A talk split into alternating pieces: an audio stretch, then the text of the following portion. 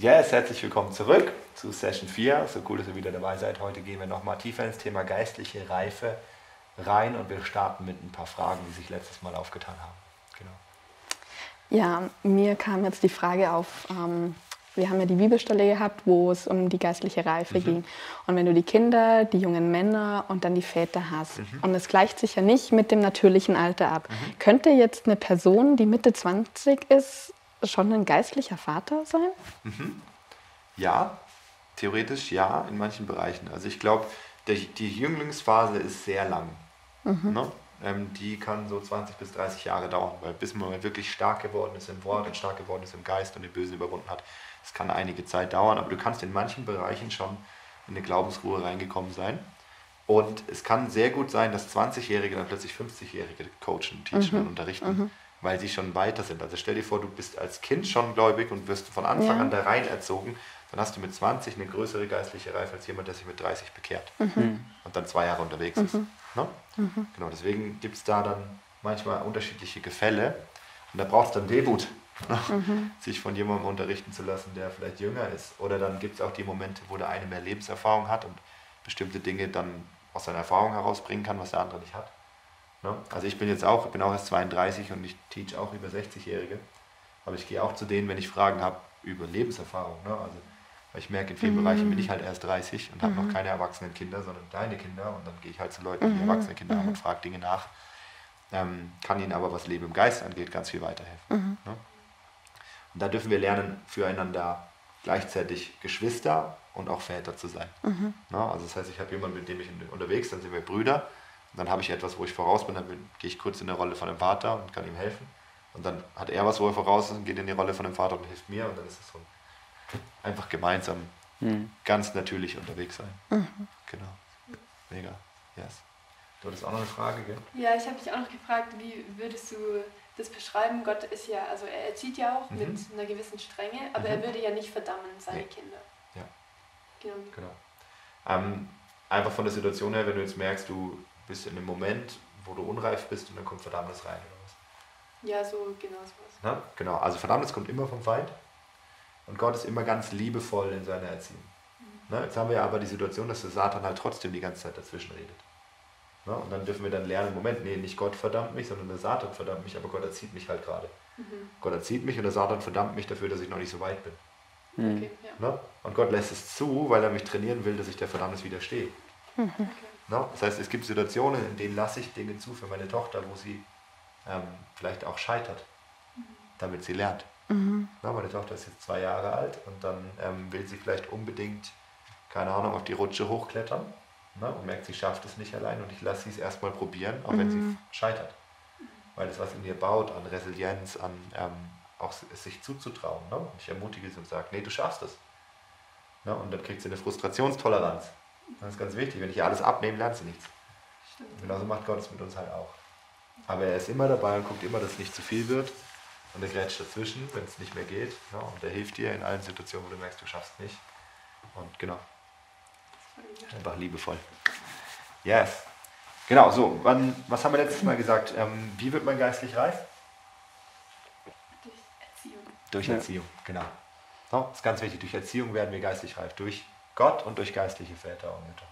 So, so jetzt aber ganz wichtig, was braucht es, um erziehbar zu sein? Ja?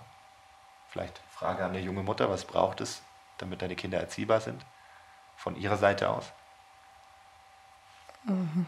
Eine Offenheit und ja? ein Gehorsam. Ja, sehr gut. Es braucht Gehorsam, es braucht eine Offenheit, es braucht Belehrbarkeit. Mhm. Das ist ganz anstrengend mit unbelehrbaren Kindern.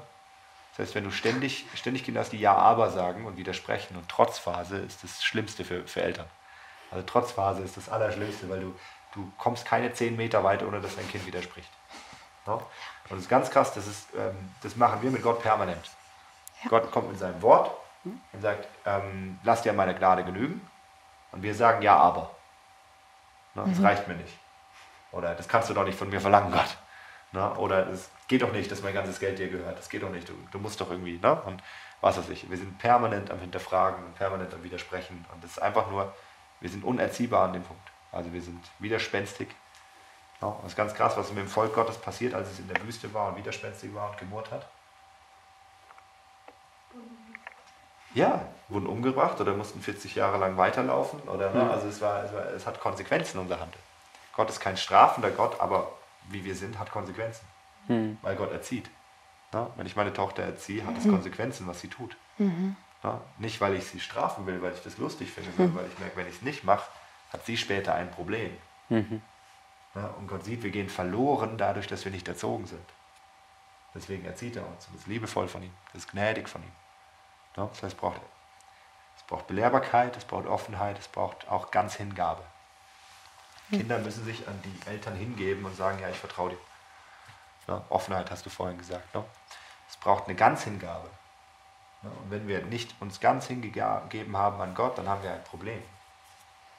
Ja, und das ist nämlich der Punkt. Wir haben alle irgendwann die Entscheidung getroffen, okay, Jesus, ich folge dir nach. Aber Nachfolge ist nicht etwas, was man einmal entscheidet, sondern täglich. Mhm. Ganzhingabe ist nicht etwas, was man einmal sagt, ich gehöre dir jetzt ganz und morgen nicht mehr. Ja, und das Problem ist auch, dass sich der Zustand, in dem wir uns ganz hingegeben haben, verändert sich. Es kann sein, dass du aus einer Zerbrochenheit heraus dich für Jesus entschieden hast, plötzlich verändert sich dein Leben zum Besseren und dann musst du dich in, dem, in der besseren Situation immer noch ganz hingeben. Ja. Und dann kostet es wieder alles. Und du merkst, krass, den Preis will ich jetzt aber nicht mehr so gerne bezahlen, weil jetzt habe ich das lieb gewonnen, was ich alles habe. Ja? Und ohne diese Ganzhingabe sind wir nicht erziehbar, weil wir uns immer zurückhalten und immer selber bestimmen wollen. Dann rutschen wir wieder in den Zustand zurück, wo wir selber entscheiden wollen und nicht mehr uns an Gott anlehnen können. Ja? Und dann wird, kommt unsere Seele wieder in Verlorenheit. Dann merken wir wieder, okay, krass, ja, da kommt, ähm, ja, kommt Druck drauf. Ja? Genau, das heißt, es, halt, es braucht für Erziehung, braucht es ganz egal. So, jetzt schauen wir noch mal ganz kurz rein, was Paulus sagt über geistliche Reife. Ich finde es ganz spannend, wenn, wenn man die Briefe liest von Paulus, dann merkt man, dass er ähm, seine Leiterschaft immer als Vaterschaft versteht und ähm, immer auch mit seinen Leuten erziehend umgeht. Mhm. Ja, und er spricht auch immer über geistliche Reife, über verschiedene Reifegrade. Vielleicht habt ihr das schon mal gehört. Ich, euch, ähm, ich muss euch noch Milch geben, obwohl ihr eigentlich schon Fleisch essen solltet und so weiter und so fort. Und jetzt schauen wir ganz kurz in diese Bibelstellen rein. Und das sind wie drei Kriterien für geistliche Reife, an denen man messen kann, wo man ungefähr steht. Ja? Und da würde ich euch bitten, die NGÜ-Übersetzung zu nehmen, weil die für mich an dem Punkt ähm, einfach die, die besten Worte gebraucht, wo es am verständlichsten ist. Ja, ich habe eine dabei, das heißt, ich gebe sie dir, dann kannst du vorlesen. Mhm. Einfach 1. Korinther 2 ab Vers 6. Und doch ist unsere Botschaft eine Botschaft voller Weisheit. Verstanden wird diese Weisheit allerdings nur von denen, die der Glaube an Christus zugleich reifen Menschen gemacht hat. Hm, zu geistlich reifen. Äh, zu geistlich reifen. Genau, ja, super. Denn sie, schon, glaube ich. Ne? Das würde noch weitergehen. Ja, nee, das passt schon passt. so erstmal. Ja, genau. Ne? Und es ist ganz spannend, weil Paulus schreibt vorher im Kapitel 1 über dieses, dass ähm, Gott hat die, die Klugen an ihrer Klugheit scheitern lassen. Und die Weisheit derer, die als weise gelten, hat er zunichte gemacht. Das heißt, Gott geht hart ins Gericht mit menschlicher Klugheit, menschlicher Weisheit und sagt, na, ähm, Trotzdem ist unsere Botschaft mega schlau. Also das Evangelium ist mega klug und mega weise. Das ist einerseits das Evangelium für Trottel, für Idioten. Das Evangelium ist nämlich super einfach. Ne? Und oft ist es uns zu einfach und zu simpel. Hm. Ne? Und es ist eine Torheit in den Augen der Welt. Und gleichzeitig sagt Paulus, ist es aber mega smart und mega schlau, mega weise. Ne? Und geistlich reif zu sein, heißt es hier, sich nicht auf seinen eigenen Verstand zu verlassen, weil Gott hat die Klugheit, äh, die, ähm, die, Klugheit der Klugen, scheitern, nee, die Klugen an ihrer Klugheit scheitern lassen. So rum, ne? Aber es ist mega smart, sich aufs Wort zu verlassen. Ja, weil er sagt hier, und doch ist unsere Botschaft voller Weisheit. Verstanden wird diese Weisheit allerdings nur von denen, die der Glaube an Christus zu geistlich reifen Menschen gemacht hat. Das heißt, was macht dich geistlich reif? Der Glaube an Christus. Der Glaube an Christus, sehr gut. Wer ist denn Christus? Der Sohn Gottes. Ja? Und was ist Christus in Johannes 1? Das Wort das Wort. Am Anfang war das Wort, das Wort war bei Gott und das Wort wurde Fleisch, das Wort kam mitten unter. Das heißt, Jesus, Christus ist das Wort Gottes. Und wenn Paulus hier sagt, dass der Glaube an Christus uns reif gemacht, das heißt, dass das Glaube, der Glaube ans Wort macht dich geistlich reif. Hm. Das heißt, je mehr das Wort in dir drin Gestalt annimmt, das heißt jetzt nicht so, so viel Wort, wie du auswendig weißt, sondern so viel Wort, wie aus dir rauskommt in den Momenten, wo es schwierig wird. Hm. So viel Wort, wie sich manifest in dir bewegt, permanent. Das heißt, wenn du merkst, ähm, dein Konto ist leer, welche, welche, was kommt aus dir raus? Mhm. Ja, Anklage gegen Gott oder kommt Gottes Wort aus dir raus, ne? kommt Vertrauen raus und so weiter. Das heißt, du kannst einfach mal dein Leben beobachten und gucken, alle möglichen Alltagssituationen, wie viel Wort Gottes kommt aus dir raus. Ne? Nicht wie viel hast du gelesen, sondern wie viel kommt aus dir raus und in allen möglichen Situationen. Und daran kannst du sehen, wie geistlich reif du schon bist. Ja? Da kann sich jeder jetzt mal einfach kurz angucken, kann merken, hm, okay, wie viel ist es ungefähr in meinem Leben? Könnt mal eure Woche durchgehen, wie viel Wort Gottes ist in der letzten Woche aus euch rausgekommen in Situationen, die mies waren. Ne? Und dann kann man sich mal spiegeln. So. Sieht Wort Gottes aus nur, was genau die Bibel sagt, oder ist es auch was, was nicht nur die Bibel ist, sondern auch das, was einfach, ähm, ja, was Gott sagt? Ja, sehr gute Frage. Sehr, sehr gute Frage. Wort Gottes ist immer sowohl geschriebenes als auch gesprochenes Wort. Okay? Es gibt zwei unterschiedliche Arten von Wortbezeichnungen in der Bibel. Im Deutschen ist immer alles Wort. Im Griechischen und Hebräischen ist Logos und Rema. So. Ähm, Rema ist immer das gesprochene und geschriebene Wort und Logos ist nur das geschriebene. Ja? So, aber Gott redet ja auch heute noch zu euch. Das mhm. heißt, es kann auch sein, wenn du merkst, boah, ich habe Angst, Gott, was sagst du? Und du sagst, hab keine Angst, dann kannst du das nehmen und glauben. Und das ist auch geistliche Reife. Mhm. Ja? Genau. Aber einfach mal so, Luke, wenn du mal so, so rekapitulierst, deine letzte Woche. Ja, also im, oft würde ich schon sagen, dass da schon viel Gott war, aber mhm. oft auch äh, erst der Mensch, ja. das Menschliche ja. und dann, äh, ja, doch, dann Gott. Super. Aber das ist sehr gut, weil das ist auch ein Entwicklung, Entwicklungsschritt da drin. Ne? Dass man erstmal merkt, wo erstmal reagiert einfach nur meine Seele mhm. auf die Dinge. Und dann merke ich aber, hey, Moment, da ist ja noch Gott. Mhm. Ja? Und dann merke ich, wie so, nee, Moment, ich muss ja gar nicht mehr so denken. Ne? Ich muss mich ja zum Beispiel auch gar nicht mehr so fühlen. Ich kann ja jetzt komplett anders denken. Ne? Weil Gott sagt ja was anderes in dem Moment. Und dann irgendwann übernimmt es und man merkt in dem Moment, wo, das, wo die Situation kommt, fängt man schon an so zu mhm. denken. Ne? Aber es ist erstmal wie ein mhm. Reinwachsen. Stück für Stück für Stück für Stück. Und deswegen jetzt auch wieder keine Verdammnis und gucken, oh nein, ich bin noch gar nicht reif und das ist ganz schlimm. Sondern einfach nur zu sagen, okay, krass, gut, dann bin ich halt noch nicht so reif. Dann habe ich jetzt die Chance zu reifern. Mhm. Na, und sich dann nicht zu überschätzen, zu sagen, ich müsste doch jetzt schon Treppen laufen können. Meine Tochter ist immer, letztens waren wir zu Besuch bei Freunden und die haben einen riesen Trampolin. Ohne so ähm, Gitter außen, mhm. dass man mhm. nicht rausfahren kann. Und meine kleine Hanna, die ist zwei Jahre alt, die konnte noch nicht allein auf dieses Trampolin. Das hat sie mega frustriert. Weil sie wollte unbedingt auf dieses Trampolin, aber es mhm. war noch zu gefährlich für sie, weil sie wäre rausgefallen an der Seite. Ja. Und jetzt braucht sie einfach noch ein bisschen Zeit und muss noch ein bisschen warten, bis sie größer geworden ist, um es zu können. Aber sie ist ungeduldig und will es jetzt schon unbedingt. Genauso ist es mit uns auch. Manchmal brauchen wir einfach noch ein bisschen Zeit, um zu reifen. Und es nervt uns tierisch, dass wir einfach noch Zeit brauchen. Aber es ist nicht so schlimm.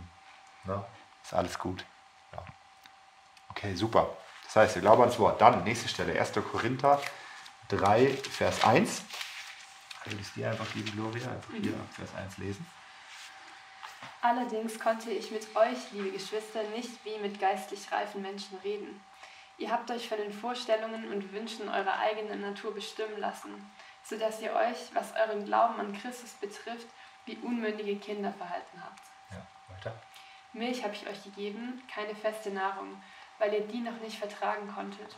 Selbst heute könnt ihr ohne sie, selbst heute könnt ihr sie noch nicht vertragen, denn ihr lasst euch immer noch von eurer eigenen Natur bestimmen. Oder wird euer Leben etwa vom Geist Gottes regiert, solange noch Rivalität und Streit unter euch herrschen? Hm. Beweist ein solches Verhalten nicht vielmehr, dass ihr euch nach dem richtet, was unter den Menschen üblich ist. Ja, krass, oder? Ja. So, das war jetzt eine ziemlich drüber rasiert, sehr lange Stelle. Wir gehen Stück für Stück durch. Was sagt Paulus hier? Er sagt, geistlich reife Menschen, also er kann mit, sein, mit seinen Geschwistern dort in Korinth nicht wie mit geistlich reifen Menschen reden, weil sie sich immer noch von ihren Vorstellungen und Wünschen der alten Natur bestimmen lassen. Das heißt, sie leben immer noch so wie vor ihrer Wiedergeburt. Sie denken noch so, sie wünschen sich noch die gleichen Sachen, sie haben noch die gleichen Vorstellungen. Mhm. Das sie haben noch nicht gelernt, sich an den Geist anzunehmen. Ja? Paulus beschreibt es auch an anderen Stellen mit Leben im Fleisch. Ja? Ähm, und deswegen muss er ihnen Milch geben, das heißt, er muss ihnen einfache Lehre geben, Basics, weil sie noch nicht die, die klare und das klare Evangelium vertragen können, weil sie es noch nicht fassen können, weil sie es immer versuchen, aus eigener Kraft dann zu machen. Ja? Denn ihr lasst euch immer noch von eurer eigenen Natur bestimmen oder wird euer Leben etwa vom Geist Gottes regiert, solange noch Rivalität und Streit unter euch herrschen. Also ziemlich krass, weil Paulus da sehr scharf reingeht und einfach sagt, hey, so wie ihr früher gelebt habt, könnt ihr jetzt nicht mehr leben. Es geht nicht mehr. Ja? Und es ist ganz spannend, weil wir dürfen lernen, unser Fleisch zu überwinden. Das heißt, ein, ein Zeichen von geistlicher Reife ist, dass du auch merkst, hey, ich habe gelernt, mein Fleisch zu überwinden. Was das bedeutet, da gehe ich noch in den nächsten Sessions drauf ein. Jetzt nicht mehr so tief, aber das erkläre ich noch. Ne? Und dann ein dritter Punkt, Hebräer 5, Vers 14, da können wir jetzt gerne wieder die Elberfelder nehmen. Da geht es um die geistlichen Sinne.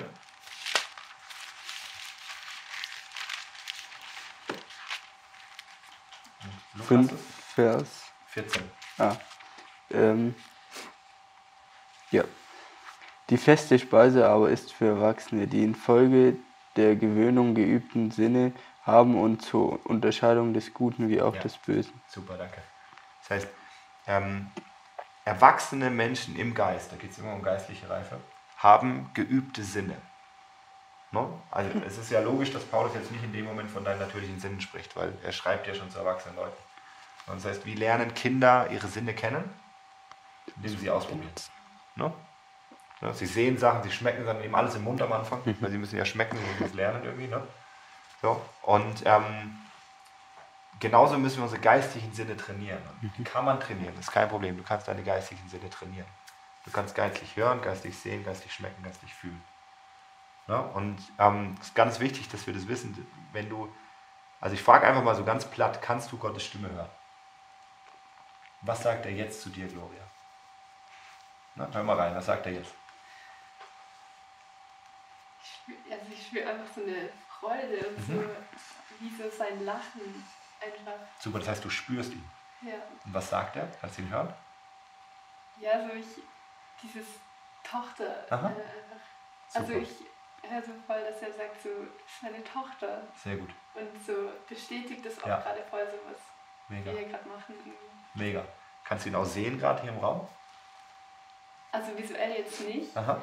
aber ja, das ist wie so durch so geistliche Augen. Also Aha. ich sehe jetzt nicht, ah, da sitzt eine Person, Ja. sondern es ist sowas, Ist aber Ja, sichtbar im Geist. ja, Ja. ja, Super. ja, Super. Da gehen wir auch gleich noch drauf ein in der nächsten Session. Erkläre ich es euch nochmal, wie man sauber geistlich sehen und hören kann. Aber es ist ganz wichtig, du kannst für dich einfach mal kurz gucken, kannst du Gott gerade sehen, kannst du ihn gerade hören und kannst du ihn gerade spüren. Instant. Ja, das sind geübte Sinne. Ja, vielleicht hörst du ihn im Lobpreis, vielleicht spürst du auch ab und zu mal was, aber kannst du es einfach so direkt mitten im Alltag abrufen. Weil du kannst ja jetzt auch sehen mit deinen natürlichen Augen und hören und nicht nur in bestimmten Momenten. Ne? Und das sind geübte Sinne. Und da sagt Paulus, Erwachsene sind die, die im Geist geübte Sinne haben. Ja? Das heißt, kannst einfach mal gucken, ah, okay, ich habe noch nicht so geübte Sinne im Geist. Das ist kein Problem, dann kann es lernen. Genau. Dann würde ich sagen, wir machen hier einen Punkt und machen bei der Session 5, steigen wir ein mit Übungen, wo wir geistlich trainieren, unsere Sinne zu gebrauchen und machen auch wieder Raum für Fragen. Okay? Super. Dann bis zum nächsten Mal. Tschüss. Ciao.